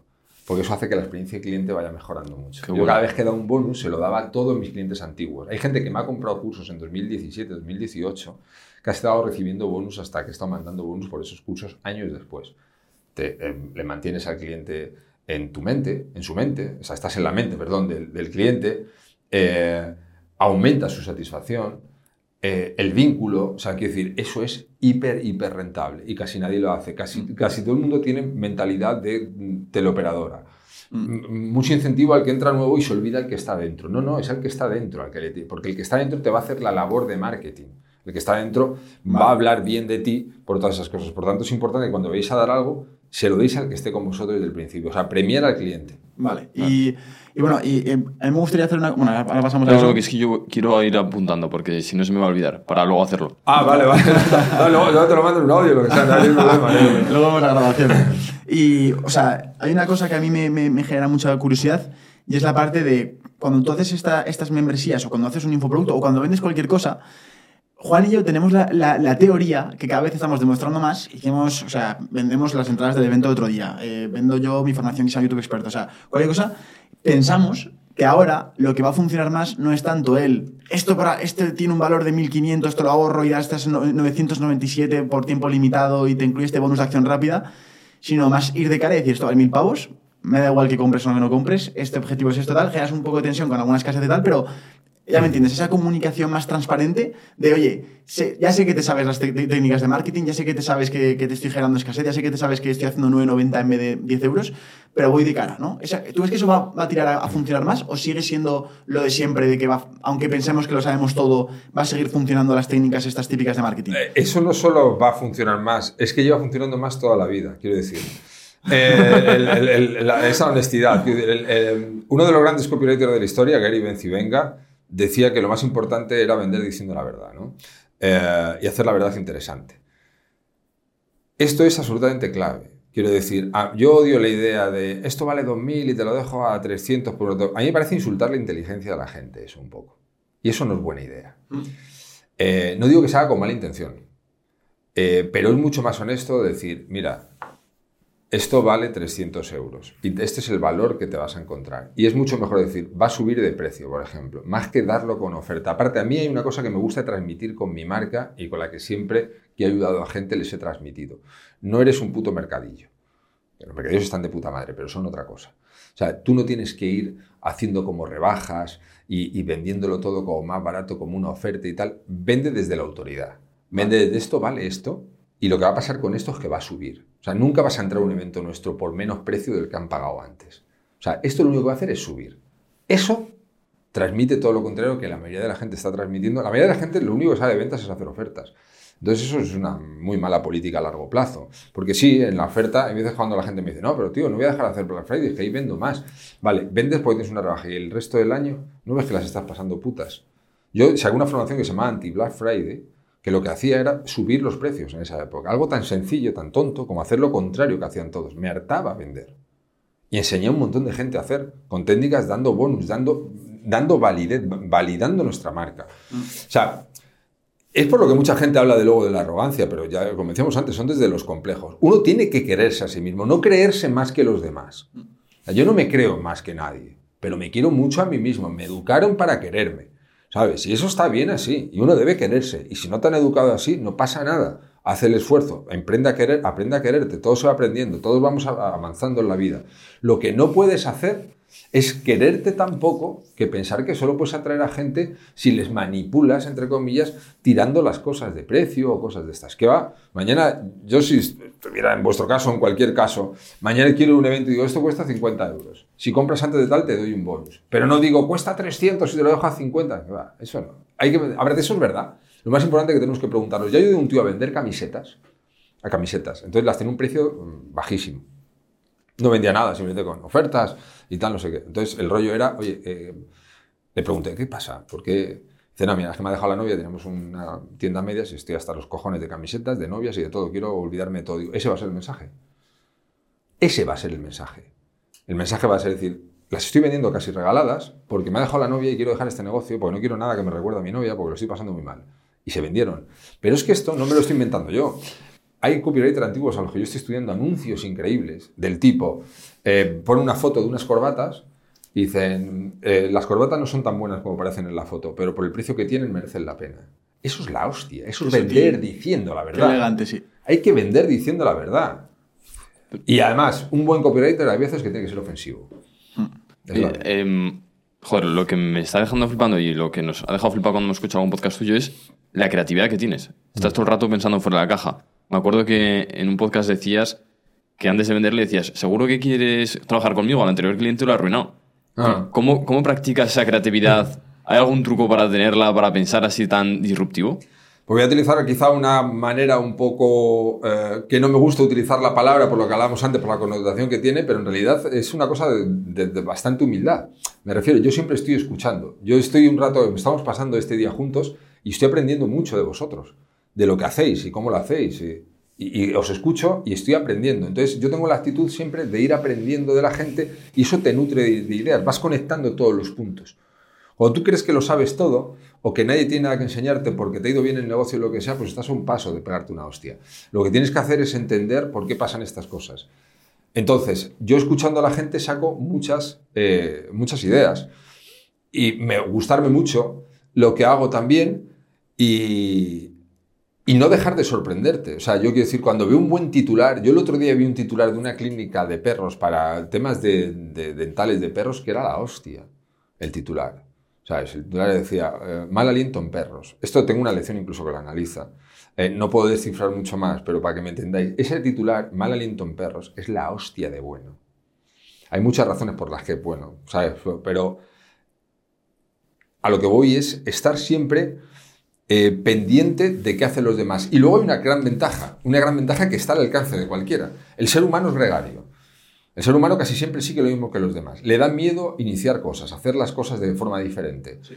Eh, tú solo tienes que ver qué está haciendo la mayoría, haces lo contrario y ya ganas. Mm. O sea, yo cuando salgo en 2017 veo cómo lo hace todo el mundo. Todo el mundo vendía en webinars, todo el mundo en lanzamientos, que no digo que esté mal y que no pueda funcionar, pero todo el mundo eran cursos de 2.000 euros y con un montón de horas de vídeo. Yo mandaba una revista en papel y la cobraba 200 euros, mucho más barato, y te enseñaba en una revista que puedas leer una tarde, pero que luego te pueda servir años después, más que en un curso de seis meses. Y lo hice así, irrumpí en el mercado así, y luego dije, voy a crear una membresía que no he visto en ninguna parte del mundo, una membresía que sea tensión semanal con audios. ¿Quién te va a pagar 100 euros al mes por un audio a la semana? Joder, pues un montón de gente. ¿Por qué? Porque lo que les entregas es algo de valor y sobre todo lo vendes diferente. Entonces, es ver qué está haciendo el mercado para hacer lo contrario. Mm. Y luego, claro, eh, a medida que tú vas absorbiendo conocimiento de todas las personas, te resulta más fácil luego que alguien te pregunte sobre cualquier cosa. A mí me mola mucho los directos que hago la membresía porque son tres horas y la gente me pregunta sobre cualquier cosa, de, de, mi nicho, lógicamente, y, tengo una respuesta, pero porque estoy constantemente aprendiendo de todo el mundo. ¿Tuviste algún petardazo de, audiencia al publicar el libro o al trabajar con alguna persona? Bueno, eh, ha sido todo bastante escalable, de bastante manera orgánica, bastante natural. Eh, es, me gustaría poder vender un discurso de tengo cómo hacerte de rico de 0 a 100 en tres meses. No lo conozco, no, no soy tan listo. Eh, quiero decir, a todo el mundo que conozco además que gana mucha pasta es muy trabajadora. Eh, que también es una cosa que me gusta transmitir en los sitios donde voy, en el sentido de no critiques tanto al que gana dinero porque seguramente tú seas bastante más vago que él. Mm. Que está bien, pero encima no, encima no le critiques, mm. ¿sabes? Porque hay que trabajar mucho. Entonces, en el libro sí noté, en el primer, en el primer libro, porque yo tenía mucha ganas de salir del mundo del marketing. A mí el mundo del marketing en España en general, hay casos fabulosos y conozco gente fantástica, lógicamente, pero en general me parece una castaña infantil y un coñazo. Entonces, yo quería sacar el mundo del copywriting afuera. Entonces, con el libro noto mucho, hay una gran exposición, salir en medios, en medios muy importantes en, eh, el mundo, en ABC, Libertad Digital, en la revista muy interesante, en el Hola, en el Telva, o sea, un montón de sitios de estos que, claro, te ponen ante un público muy diferente, ¿no? Entonces, sí, sí lo noté. ¿Sabías que al final de las entrevistas hacemos una parte exclusiva para la gente del plan? ¿Qué, es el plan, Juan? ¿Cómo que no sabes lo que es el plan? Siempre al final de la entrevista decimos, ahora parte exclusiva para el plan. El plan es un grupo de personas de la comunidad de Tengo un Plan, es la gente más fiel, la gente que nos quiere apoyar, que, hostia, pues tienen la posibilidad de mandarnos sus preguntas, nosotros ya no tenemos que intervenir ahí, nos dicen, la pregunta de Javier no sé qué, quiero preguntarle esto a este invitado. Ellos saben los invitados con anterioridad, es decir, tienen esa exclusividad y están con nosotros en una comunidad. Vale, o sea, y, pero esto no, será como la resistencia que luego cortáis no, parte de la entrevista. No, no, no. Esto es algo extra. Ah, Las entrevistas que tengo un plan van a ser siempre las mismas, gratuitas, en YouTube, en Spotify, donde la quieras escuchar. Eso es algo extra que puedes tener tú. ¿Y luego tienen algo más aparte de preguntarle cosas extra a los invitados? Sí, tienen formaciones gratuitas de ah, gente, a la que hemos entrevistado. Pues vamos a meter formaciones de salud, formaciones de Amazon, formaciones de venta, todo eso, todo lo que podamos aportar nosotros van a ser clases gratuitas para que la gente lo pueda tener. Además, que yo creo que es lo que más valor tiene, el estar todos juntos. Ya estamos más de 50 personas y está súper guay. Y hacen quedadas en Madrid, en Valencia, y todo está muy guay. ¿Y esto tiene un precio? ¿Cuánto cuesta? Sí, esto cuesta 9,90 al mes. Ok, pues aquellos que os apetezca uniros con nosotros al plan, lo tenéis en la descripción y seguimos con la entrevista. Bueno, vamos a darle caña. Vamos a hacer lo, que, lo, que, teníamos preparado. y no me habéis dicho nada, cabrón. Es que vais a pasar flipar, vas a flipar. De hecho, estaba un poco nervioso de hacer esto. Va a ser eh, divertido.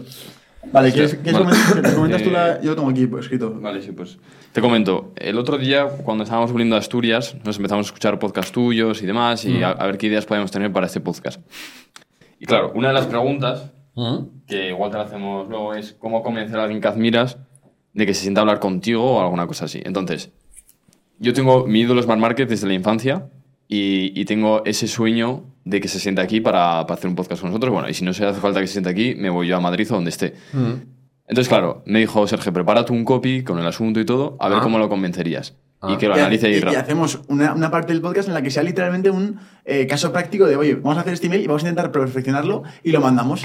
Imagínate que después con ese email conseguimos convencer a Mark. No, sería la hostia. Sería la hostia. si, si, no estoy puesto por detrás, digo, ve y tal, y así va Entonces, ha sido un poco difícil para mí porque, claro, mostrar una necesidad con un ídolo sin creer a la mínima, escribía algo, digo, si le estoy chupando los huevos, a ver cómo lo hago. Entonces, eh, ¿qué prefieres? ¿Leerlo?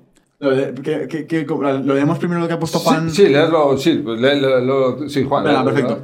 Vale. Eh... Luego, a lo mejor lo tengo que ver. Sí, sí, sí. No depende. ¿Lo, tienes puesto que en un Word o cómo es? No, lo, tenía en Word, pero lo he pasado a las notas Perfecto, vale, pues léemelo. Eh, claro, también a veces se nombraba a su representante porque será lo más factible encontrar el email de su representante que el suyo. Ajá. ¿Vale? Entonces, el asunto he puesto posible fallo en la onda. Porque ahora la onda no andaba ni para atrás, ¿vale? Texto previo, creo que tengo la solución. Y he puesto Mark, Jimmy, la primera línea, y luego la siguiente línea. Creo que tengo la solución a los fallos de la onda. Pero déjame decirte algo, la solución de la onda no es lo importante. Hay cosas más imprescindibles que debería saber el mundo. Y he puesto, me acuerdo cuando tenía 6 años, me pegué un bofetón en la bicicleta y no me quise subir hasta dentro de dos meses. Siguiente línea. Me lo pegué a 5 km por hora. Juan, 5 km por hora, dos meses. Mark, 310 km por hora, te montas al día siguiente en la moto. Aquí hay algo que nos está contando. Está guay cuando Pablo Motos te hace, experimentos o cuando Risto MG te hace dejarte las lumbares en el Chester. La gente joven necesita saber cómo tiene esa mentalidad de resiliencia y superación al miedo. Si es que tienes, refiriéndome al miedo, si es que tiene miedo. Por eso te propongo una cosa mientras los japos te arreglan la moto. Entre un chasis y otro, hacemos una entrevista contigo en Tengo un Plan. ¿Tengo un plan? ¿Qué cojones estás diciendo? El podcast de moda. Bueno, de moda, decimos nosotros. Al menos de moda para más de 150.000 personas. Estamos entre Lleida y Madrid, en Zaragoza. Pero bueno, que estamos donde nos digas a la hora que nos pidas. Creo que puede quedar algo diferente y muy inspirador para la gente que nos sigue. Puede vernos aquí, pone un enlace para que nos conozca. Publicamos todos los lunes a las 12. Postdata, si al final no tenía la solución de la onda, ni nada, pero creo que podemos pasar buen rato. Ajá. Vale. si, quieres, si quieres, lo puedes leer tú en, en vídeo y hacemos si quieres una, una pausa o, lo que, lo que- o si quieres hacer el No, momento. no, no, por hace mí lo vamos a ir Vale. del, del directo y del tirón. eh, Vamos a mejorarlo, vamos a claro, mejorarlo y vale, volvemos. ¿dó- ¿Dónde es? Aquí, empieza aquí. Asunto posible fallo de la banda. Mira, hay una cosa que yo cambiaría de entrada. Dale.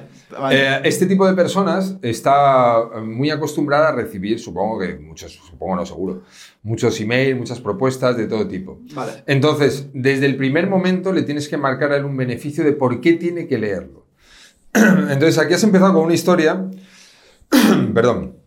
Tengo un pequeño. Con eso de los aires acondicionados en todos los sitios en verano, Sí. joder, uno se, se- se está, está más jodido que, que- que en invierno. Eh, aquí lo que tienes que hacer es, desde el, desde el principio, buscarle qué beneficio tiene para él seguir leyendo. Vale. Aquí has metido un storytelling que está muy bien y que puedes aprovechar, pero ha sido nada más empezar. ¿Sabes lo que puede pasar a la tercera línea? Que no haya pillado que tienes un programa, que le estás invitando a un programa y que piense que eres un loco. Vale. No un loco en el sentido, sino un fan más que le escriba a contar una puta historia y tal. Vale. Ese es el fallo de esto. No la historia y no el planteamiento que haces al final. Pero tienes que llevártelo de abajo más arriba. O sea, tienes que decirle al Vale. principio y decir, mira, te voy a contar una historia, pero antes de nada. Quiero que sepas que tengo un podcast con 150.000 personas de escucha, con gente joven, y quería tratar la mentalidad contigo, o, o cómo podemos hablar sobre temas de mentalidad. Ser directo, ¿no? Ser directo al Vale. principio, o sea, que, que vea eh, por qué, y, y pon, marca la autoridad de las 150.000 personas que te escuchan. Este tío habla hasta seguramente en programas con menos audiencia. ¿eh? O sea, quiero decir que 150.000 es una, es una historia que le puede parecer muy chulo, pero tienes que meterle el beneficio y el por qué te tiene que seguir leyendo al principio. Yo cuando empiezo, en el 2017, cuando tenía un duro, mi estrategia era salir en podcast. ¿Sabes? En podcast, pequeñas audiencias, lo que fuera. Entonces, ¿qué es lo que pasa cuando la mayoría de la gente escribe para que alguien vaya a tu entrevista o que tú quieras salir? Mm, Que te cuenta una historia, lo que sea, o te empieza a comerle mucho los huevos, como decías. Entonces, claro, eh, una persona como esta está muy acostumbrada a que le coman los huevos. Entonces, están, eh, vas y te dicen, oye, me encanta tu programa, me gustaría ir. Tú imagínate la cantidad de veces que a lo mejor os a vosotros, oye, me encantaría que saliera en tu tal. Bien, pues por muy majos que, que seáis, pues a lo mejor hasta le respondéis, pero para decirle gracias por participar, a otra nos vemos. Pero porque estéis muy acostumbrados a, a recibir ese tipo de cosas. ¿Qué es lo que tienes que hacer? ¿Cuál es el planteamiento que hacía yo? Le decía, oye, voy a dar una masterclass donde voy a dar tres formas de cómo conseguir que la gente te abra un email y lea hasta el final. Eh, ¿Crees que le puede interesar a tu audiencia? O sea, ya le estabas dando un beneficio a él, le estabas dando un contenido, la gente que crea contenidos quiere que le den buenos contenidos, y eso era un beneficio para su programa. No era decirle, me encanta tu programa, me llevas. Eso no es un beneficio para él. Entonces, aquí lo primero que tendría que hacer es, lo, lo primero que yo haría es, esta historia y lo de Onda mola mucho y yo la conservaría, lo de Juan 5 kilómetros, dos meses, me parece muy guapo, Mar 710 al día siguiente y tal. O sea, hay muchas cosas aprovechables, pero sube. Lo de los 150.000, lo de eso te va a haber 150.000 personas, gente joven, Vale. eh, esto se va, es un contenido que, que ve mucha gente, eh, no necesitas eh, la popularidad en este sentido, pero el mensaje que puedes transmitir sí que es una cosa que puede ser necesaria para mucha gente. Vale. Entonces yo lo enfocaría ahí. Y una duda, eh, Juan tenía una, una selfie con él cuando Juan tenía 10 años. Yo creo que, o sea, a mí si un, seguidor me manda un mail así guapo, currado y tal, con un beneficio claro y tal, y encima lo adjunta con una foto en la que dices, ah, por cierto, esta foto no la hicimos tal, hay que repetirla porque no sé qué. Y se ve eh, la foto tal, Lo utilizaría. ¿Y sabes lo que haría con Sí, la ¿verdad? foto? Le diría, aquí ya quería invitarte a mi programa, pero me dio vergüenza.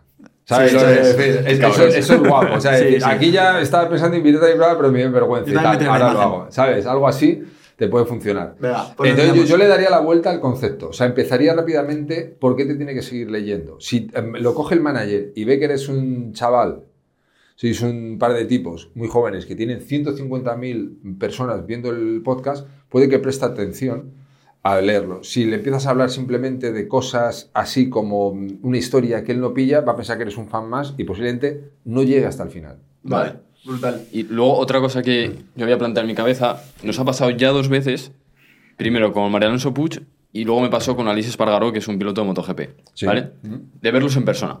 Entonces, claro, tú entras en, entras en persona, oye María Alonso, hola, oye Alice, es es una, la hostia, lo que... ellos ya directamente montan ahí una barrera de, este es un fan. Entonces ya es imposible convencerle de que venga al podcast. Yo había pensado en preparar alguna carta rollo premium con algo de terciopelo, alguna cosa que, que dé sensación de premium, con una llave física de verdad, Ajá. una clave y una contraseña para que entren en nuestra web y tengan su zona VIP. Y ya entiendan que nosotros le queremos proponer que venga al podcast.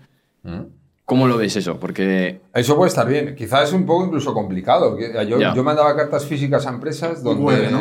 ¿Eh? Poner un QR en verdad. Un QR puede ser o simplemente... Sí, para que no le requiera mucho esfuerzo. Yo me acuerdo una vez en un sobre, eh, mi hija entonces tenía 4 o 5 años y me pintó un sobre. Dije, vaya putada y tal, ya tenía la carta dentro y todo. Lo mandé con este pintado, funcionó. Llamaba la atención. Un sobre garateado con una, con una niña pequeña, que aquello funcionó. Entonces, eh, mandar algo físico para invitarlos al programa es una gran idea. Eso no digo que sea mala. Mandar algo dentro de la carta, una moneda, algo que puedan palpar o una llave es cojonudo. Eso se utiliza en copywriting desde hace un montón de años y sigue funcionando muy bien. Y si alguna vez tienes que te los encuentras en persona, hay una cosa, una técnica del FBI que funciona mucho, que es, es- que es la hostia, cuando te encuentras a alguien en persona, en vez de abordarlo directamente o ponerte muy cerca de él, es dar la sensación de como te estás marchando. ¿Sabes? O sea, que, eh, que, que él, la, persona está. Tú imagínate que estás sentado en una barra de bar una persona. Entonces tú te acercas a una persona, si tú le invades su intimidad, te pones muy cerca y te quedas ahí y te apoyas como si te fueras a quedar, la gente automáticamente, independientemente de sea o no famoso, ponemos una barrera. Es inconsciente. O sea, no estamos pensando, pero estamos, estamos a la defensiva. Si tú tienes la actitud corporal de estar como si te fueras a marchar, es la otra persona la que te quiere un poco atraer si le estás contando algo que puede ser, oye, pues fíjate, estaba pensando, tengo un programa de 150.000 personas, eh, que está siendo la hostia, y, y, joder, un día, como admiro mucho lo que hace, y tú esto te lo vas diciendo todo el rato como si te estuvieras marchando. La actitud de él va a ser mucho más receptiva que Hostia, si te bueno. quedas O como sea, para como con el cuerpo un poco como de medio lado, ¿no? Eso Como es. que te vas. Como que te vas. O sea, y, buena y va- idea, y- ¿eh? Pues fatal, porque yo le toqué el hombro. Lo, lo peor. Pero, no, hombro. pero no porque sea famoso, sí, da igual, si los famosos son como los no famosos, pero tú ya eh, le pones a la defensiva. O sea, eh, eh, quieres generar cercanía, normal que lo quieras hacer, pero le pones a la defensiva. Ah. Si tú tienes la actitud como que te vas a marchar, te va a empezar a escuchar, te va a empezar a hacer caso. Es inconsciente eso. Eso es una técnica del FBI y es la hostia. O sea, si alguna vez te encuentras a alguien que admires en persona y quieres acercarte a él para pedirle algo, no te plantes delante de él como si le fueras a convencer de algo, sino casi como que le estás diciendo algo casi de casualidad y vas a ver que en su actitud está el, el querer saber qué le estás diciendo y funciona. De hecho, esto, esto era graciosa. Estábamos, eh, bueno, fuimos a Asturias a grabar con Marcos Vázquez Ajá. y estábamos en. Cangas de Onís en un apartamento. Sí. Total, que ya estábamos el último día, última hora, a punto de irnos a Zaragoza, ¿vale? Con el- con- andando por Cangas de Onís, Ajá. cruzando un puente del río y tal, yendo hacia el parking. Llegamos hasta el parking. De esto que yo lo digo de una forma súper tranquila y tal, porque alguna vez he visto a algún famoso y no, nunca me suelo poner muy, muy de, oh, mira, ¿qué es ese tal? Estamos andando por el puente y le digo, Juan, mira Juan David Villa. Y yo pensaba que me- la típica que hacemos de broma. Mira, este se parece a no sé quién. Pues mira, Ah, Juan- Entonces, claro, venía de frente y digo, ah, mira, Juan, mira, David Villa. Era- o sea, yo vi claramente que David Villa porque se le reconoce mucho, ¿no? Ah. ¿Sabes qué, Juan? Pues, coño, que sí que es. Y le digo, sí, sí, que sí que es. Pasamos, nos lo cruzamos, no le dijimos nada. Ah. Y luego es que vas pensando y dijimos, joder, Sí. necesitamos ya la tarjetilla de, de, de- de terciopelo, le llamamos, pero el, el darle algo que sea así como para decirle. Claro, que se quede "Oye, flipando". Tío, simplemente que me voy, con ese efecto de que ya me voy, toma, no sé cuántas, tal, te queda este detalle, no sé cuántas. aunque no tenga prisa. Oye, toma, que tengo prisa. Y ya se queda flipando, ¿no? Sí, sí, sí, sí, no, no, total. O sea, lo, lo único es eso, no. eh, Y es- eso funciona con cualquier tipo de persona, ya te digo. No, no, no es, es algo comprobado por el FBI, comprobado, yo lo he hecho mil veces. No con famosos para hablar famoso, lo he hecho para ligar. Y funciona exactamente igual, quiero decir. Y es el, el tema de tu actitud corporal, es un poco el estar marchándote. Eso Vale. relaja a la otra persona. Si te quedas ahí plantado y dices, ¿qué quiere el brasas este? Se pone a la defensiva. Y, y da igual que sea famoso o no y que tú no seas un brasa ni le quieras vender nada. Pero eh, eh, inconscientemente nos ponemos a la defensiva. Bueno, hablamos de cómo ligar o qué. Es decir, ¿por qué ligar se Sí, parece sí. tanto a vender? Es que es prácticamente lo mismo. Eh, la- las técnicas de, de- de lo que hablamos, de no mostrar necesidad, de, de, de no buscar la validación de la otra persona, dar la sensación de ser una persona cotizada con gran mercado donde elegir, te hace infinitamente más atractivo, Claro. al margen del físico. Pero ¿cómo le explicas a una persona que tiene que llamar la atención a una chica sin mostrar necesidad? Es difícil, ¿no?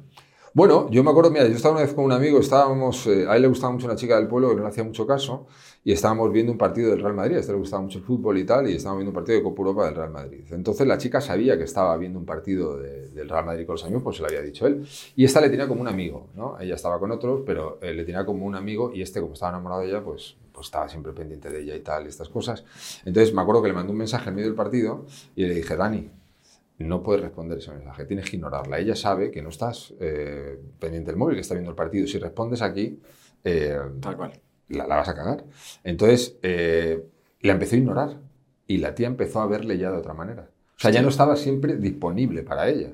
Claro. Esto es unisex. Esto, yo hablo del caso de un tío porque era un amigo mío. Y era un tío y era un tío heterosexual, pero que da igual lo que te guste y el sexo que tengas. Esto funciona así. Entonces, el rollo es que esta persona empezó a. Oye, quedamos el sábado, que estoy de bajón. Pues no, es que he quedado con. Conocí el otro día a una chica en Mojácar y, y he quedado con ella. Ya no vemos acaso, ya te aviso el domingo. Y el domingo no la avisaba, la había rechazado el sábado, acabó ligando con ella. O sea, acabó viendo la percepción totalmente diferente. La mayoría de los tíos creen que ligan si muestra una total predisposición, pero eso es como vender. Si yo estoy al cliente, le pones en un pedestal. Si tú pones a alguien en un pedestal, lo único que puedo hacer es escupirte desde arriba. No es buena idea. No digo que tú te pongas en un pedestal y los trates a latigazos, pero a la misma altura. Y que alguien venga con dinero cuando se trata de un servicio, ¿qué es más importante? Siempre estamos diciendo, es más importante el tiempo que el dinero. Sin embargo, luego viene alguien con el dinero y cree que tiene todo el poder. No, joder, tú tienes el conocimiento, te voy a dar mi tiempo, eso es más importante que tu dinero. Por tanto, voy a elegir yo si quiero trabajar contigo. Claro. Y la mayoría de la gente, además, que más habla de materialismo y habla negativamente del dinero es la gente que no gana un puto duro. Sí. O sea, el- Es a los que más les preocupa el dinero. A los que no ganan un puto duro, esos mm, solo valen para criticar. Ligamos en, en- en Instagram, en, en persona y en muchas formas, ¿vale? Pero quiero ir a la, a la parte física en persona que yo creo que es la más divertida. Ajá. Estamos en un bar, estás con los amigos, ves a una, a un- a una chica que, que a lo mejor está con su grupo de amigas, ojo, y te gusta, ¿no? Eh, claro, ¿cómo consigues, ¿cómo consigues cerrar esa venta? O sea, ¿cómo, cómo se hace eso? Bueno, eh, tienes que dirigirte a alguien del grupo que no sea la que te gusta. Eso es el primer paso. ¿Pero tú vas solo? ¿Vas con tus amigos? No, no, si puedes ir solo, mejor. Vale, vas solo ahí hasta el grupo, ¿no? Sí, Hola, hasta el grupo, sí, sí. Y hablas tranquilamente. ¿Pero te, te piensas alguna frase que les haga reír? No, no, no, no, no. no. Eso para mí es un error. Quiero Vale. decir, porque puede sonar forzado. O sea, puedes tener frases de apertura que llaman, ¿no? Los maestros de la seducción y tal. Pero yo no creo mucho en eso. Yo creo un poco como en la venta, a más natural sea todo, más sencillo. Eh, puedes tener algunas cosas que sepas que te funcionan. De hecho, se tienen y la gente que, que vive de ello prácticamente, que tiene una profesión en ligar, eh, lo hace mucho. Eh, pero vamos, luego pasa una cosa súper importante que, que la gente no está dispuesta a pagar. Tienes que saber gestionar el rechazo. ¿Quieres hartarte a follar? Pues que sepas que te van a decir que no un millón de veces. Quiero decir, es que la gente que liga mucho es porque le dicen mucho que no. Y esto es una cosa que no se suele contar. O sea, nadie liga un montón sin fallo. O sea, cuando tú ligas mucho es porque muchas veces te dicen que no y sabes gestionar eso. Y hay gente que tiene más miedo al rechazo que otra cosa. Entonces no gestionan esto bien. Entonces lo más importante, yo cuando he visto alguna vez a alguna chica que me gusta y digo, qué guapa es y tal, voy a tratar de hablar con ella. No me gusta, como a nadie, que nos puedan decir que no. Pero digo, ¿qué sería más doloroso para mí? ¿Un no? ¿O, o irme a casa sin haberlo intentado? O sea, si- sin haber tratado de hacer esto. Esto me, me- me hace más daño, ¿no? Y eso que yo no creo en la tontería esa del no, la- ya, ya lo tienes. No, no tienes el no. Cuando a ti te gusta una chica y todavía no tienes el no, tienes todavía la esperanza. Tienes la fantasía de poder conquistarla. Tienes la ilusión. No tienes el no. Eso es un cuento. Sin embargo, debes ir sabiendo que la consecuencia del no es menos mala que el hecho de decir, lo he hecho. Puede parecer una chorrada, pero es que el quedarte con no hacerlo a la larga perjudica más que el no. Entonces la gente no, mucha gente no sabe gestionar el rechazo. Pero vamos, los grandes ligones lo que se llevan son grandes calabazas. Y por eso ligan mucho. Pero eso pasa con todo. Es como vender. Yo vendo todos los días, vendo mucho, pero que vendo todos los días. Y mandar un email al mes, aunque fuera el mejor email del mundo, no vendería ni una centésima parte de lo que vendo ahora. Y Entonces, vas al grupo amigas, técnica del FBI, cuerpo de medio lado. Eso es importante, la teoría, sí, sí. Es que ya estoy no, no, no puedes invadirlas, no puedes invadirlas. eh. Además, tengo, tengo un viaje ahora que me voy a Italia, a Venecia, y te lo juro, como esté en un contexto así, le voy a hacer la técnica del FBI a ver si. Ya solo por las risas. Yo creo que además, eh, como español allí, eh, te puede ir bastante bien con la técnica esta, la, la mezcla seria, ah, si cachas como estás y tal, no vas a tener problema. Yo en Italia brutal. Voy de medio lado y voy a la, a la amiga fea Ah, a decirle, a decirle el que, hola, buenas, me llamo Sergio. Una que no te guste, sí, sí, o que te guste, o que sea la, la que no es el objetivo, es importante, sí, sí, eso es pero eso es, eso es una cosa Vale, real. y, y- y me. Claro, porque si hay mucho palique ahí, a lo mejor dice la, oye, vete aquí que estás. O, o, o- o si vas a. Me refiero, la repetición está en que te quedes ahí y de esa conversación ya vayas a la que te gusta y de la que te gusta vayas a quedarte solo con ella y de ahí a ligar. O, o va de. Ah, saludo, hola, me llamo Sergio, me voy. Tú tienes que- Genera una sensación de misterio, luego vuelvo otra vez a entrar en contacto. No, a no, hora. yo creo que es más natural, el- el- y siempre con la sensación de que te vas a marchar. Eso es importante. Vale, Eso, eso va a crear un interés. Y habla con la persona que no te gusta. vale. Y poco a poco ir asumiendo, y puedes de vez en cuando mirarla y decir alguna cosa a la otra, como alguna cosa puntual. Vas dejando caer alguna cosa. Entonces, normalmente eh, vas a levantar el interés de esta persona. Pasaría al revés igual. Entonces, estás con un amigo, entra una chica, a lo mejor le estás haciendo mucho caso y ves que te ignora un poco. Claro, pero hay un punto en el que tienes que ser directo, ¿no? Es Sí. decir, ¿cuándo, cuándo eres directo? ¿En qué punto de la conversación con la amiga fea? Con, con la amiga fe directo, o con quién, o con la... ¿En qué punto de la conversación que tú estás con la amiga que no te gusta, llamo Ah. fea, porque no te No, gusta? no, si, si lo estás haciendo bien, la otra persona va a tener, te lo va a dar en señales. Vale. Te, te va a dar señales, aunque sea corporales, de acercarse un poco más va te va a- preguntar. Sí, sí, Sí, eso pasa. cual, Eso va a pasar. O sea, lo vas a notar. No hay ninguna señal mágica. Hay como cuándo hay que dar el primer beso, yo, eh, o cuándo dar el beso en ese momento, ¿qué tal? Yo muchas veces, se lo decía además el otro día hablando con un maestro de la seducción que sabe un huevo de esto, que me dijo, joder, lo voy a probar y tal. Digo, a mí siempre me ha funcionado muchas veces decir, bueno, no me piensas dar un beso. O sea, no o sea pedirlo como de broma, ¿sabes? En vez de decir, así como lo haces tú, pedirlo así. Oye, funciona, porque además es- muchas veces funciona para que diga que sí, como suele ser muchas veces como, de, como no me lo des tú, tal. O sea, esas, esas, o sea, pero Ah, es na- natural. ¿eh? Es muy buena pregunta. Es muy buena pregunta. ¿Cuándo me Vas. a dar un beso? Eso funciona. Hostia, no no, es en- infalible, muchas te van a decir nunca, gilipollas, pues ya está. Pero tienes que tomarlo con deportividad, ¿sabes? No puedes estar eh, con complejos.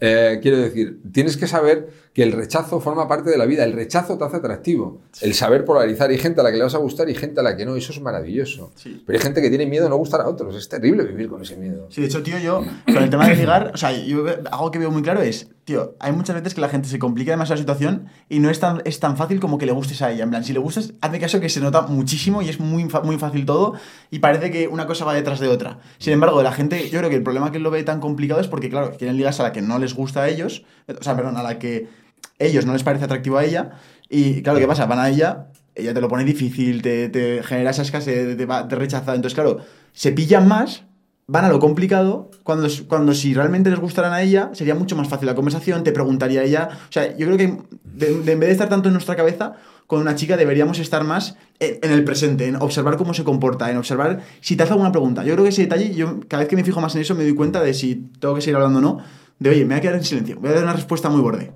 Y si me vuelve a hacer una pregunta a ella y vuelve a generar más conversaciones, porque, hostia, ahí ya, ya, ya estoy dejando la que llamo a una ficha, ¿no? No. Entonces yo creo que ese es un poco el problema también, que no sé si lo has visto tú también así. Hay una frase que a mí me encanta, que creo que se la dijo Antonio Banderas, que dijo, ¿qué tipo? Me parece que fue Antonio Banderas, ¿eh? O algún actor Joder, así. está muy seductor. Joder. Y digo, ¿cuál es, ¿qué tipo de mujeres te gustan? Y dijo, pues a las que les gusto. O sea, Claro, ¿cuál es tu claro. perfil? A mí me gustan las mujeres a las que les gusto, ¿no? Un poco Claro. a las que les gusto. Eh, entonces era un poco ese, ese tema. Yo, yo creo que lo que tiene que ir cualquier persona es a dirigirse a la persona que le gusta. Sí. Eh, no conformarse con algo que no, que no le apetece, es intentar lo que, lo que te gusta. Entonces ya te digo, eh, el gran secreto, entre comillas, de un gran seductor es no tener miedo al rechazo. Saber que si una tía te pone objeciones es una muy buena señal. Sin objeciones no hay interés. Eso pasa con la venta, pasa con todo. Hay gente que ante las objeciones acojona. Una objeción dentro del ligar, ¿cómo, puede- cómo puede ser? Sí, no, pues que, pues a lo mejor no quiera quedar contigo. Mm. ¿Sabes? Eh, una cosa es el acoso y otra cosa es la insistencia. Hoy está como muy mal visto o, o se interpreta mal porque hay mucho loco suelto y loca eh, que interpreta las cosas mal, pero muchas veces ligar es una cuestión de insistencia. Hay que insistir. No acosar, insistir. Pues claro que sí, claro que sí. Te claro. ponen un poco a prueba, sí. Claro, Sí. joder. Ah, estás dispuesto Pues a... por supuesto que una tía te va a poner a prueba. Es que eso es algo de cajón. Mm. Entonces, claro, si tú eres un flojo y a la mínima te acojonas y te vas, pues no vas a ligar.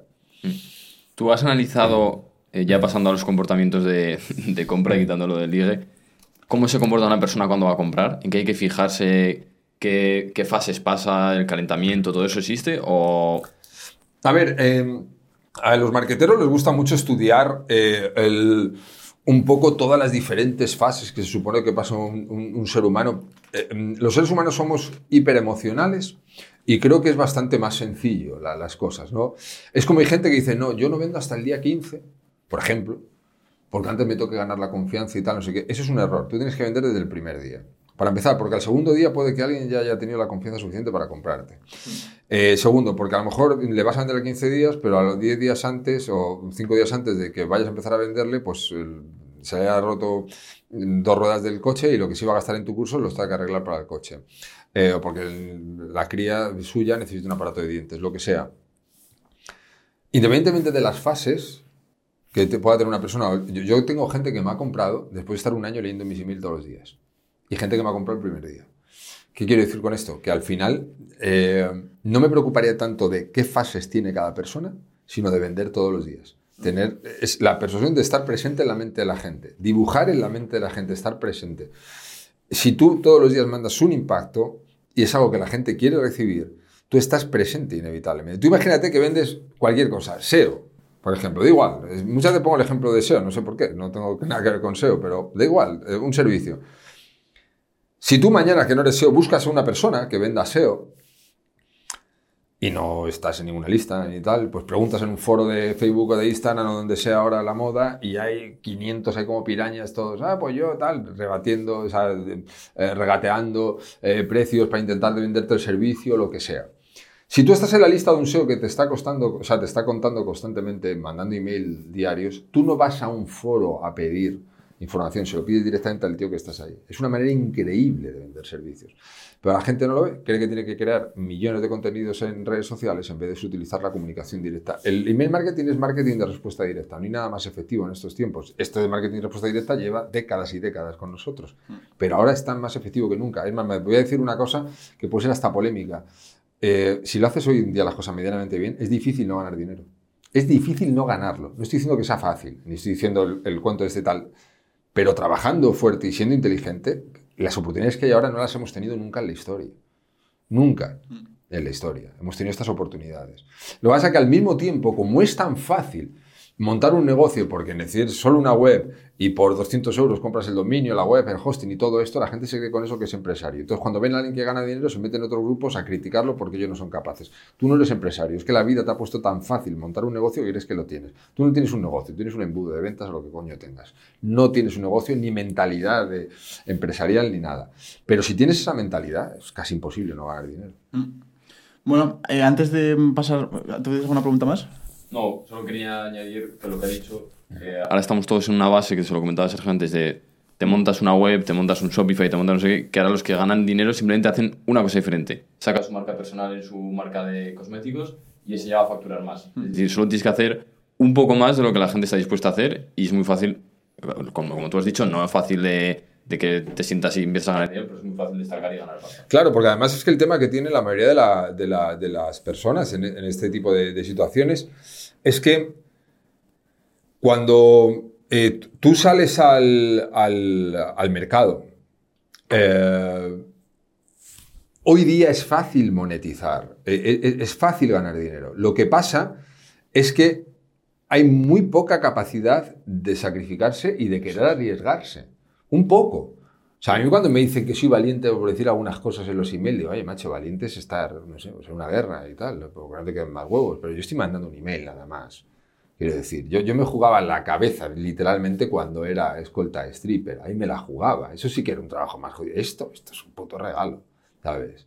Entonces, eh, creo que, que es eso, que, que, que, que no se cree muchas veces, eh, las personas no tienen la confianza suficiente en, en lo que hacen y lo que pueden decir, y, y eso lleva a una frustración, pero de, verdad, cualquier persona que nos esté viendo, lanzar el mensaje positivo de que si creen un poco en lo que hacen, si se preparan, si tienen la humildad suficiente como para escuchar a gente que haya podido conseguir cosas y cómo lo han hecho. Yo siempre, desde que era, eh, eh, he sido siempre pobre como una rata, y me acuerdo perfectamente cuando conocí a alguien, mi primer trabajo fue en Madrid, en la calle Alberto Arcocer, en una sastrería al lado de Santiago Bernabéu, con un tío súper rico.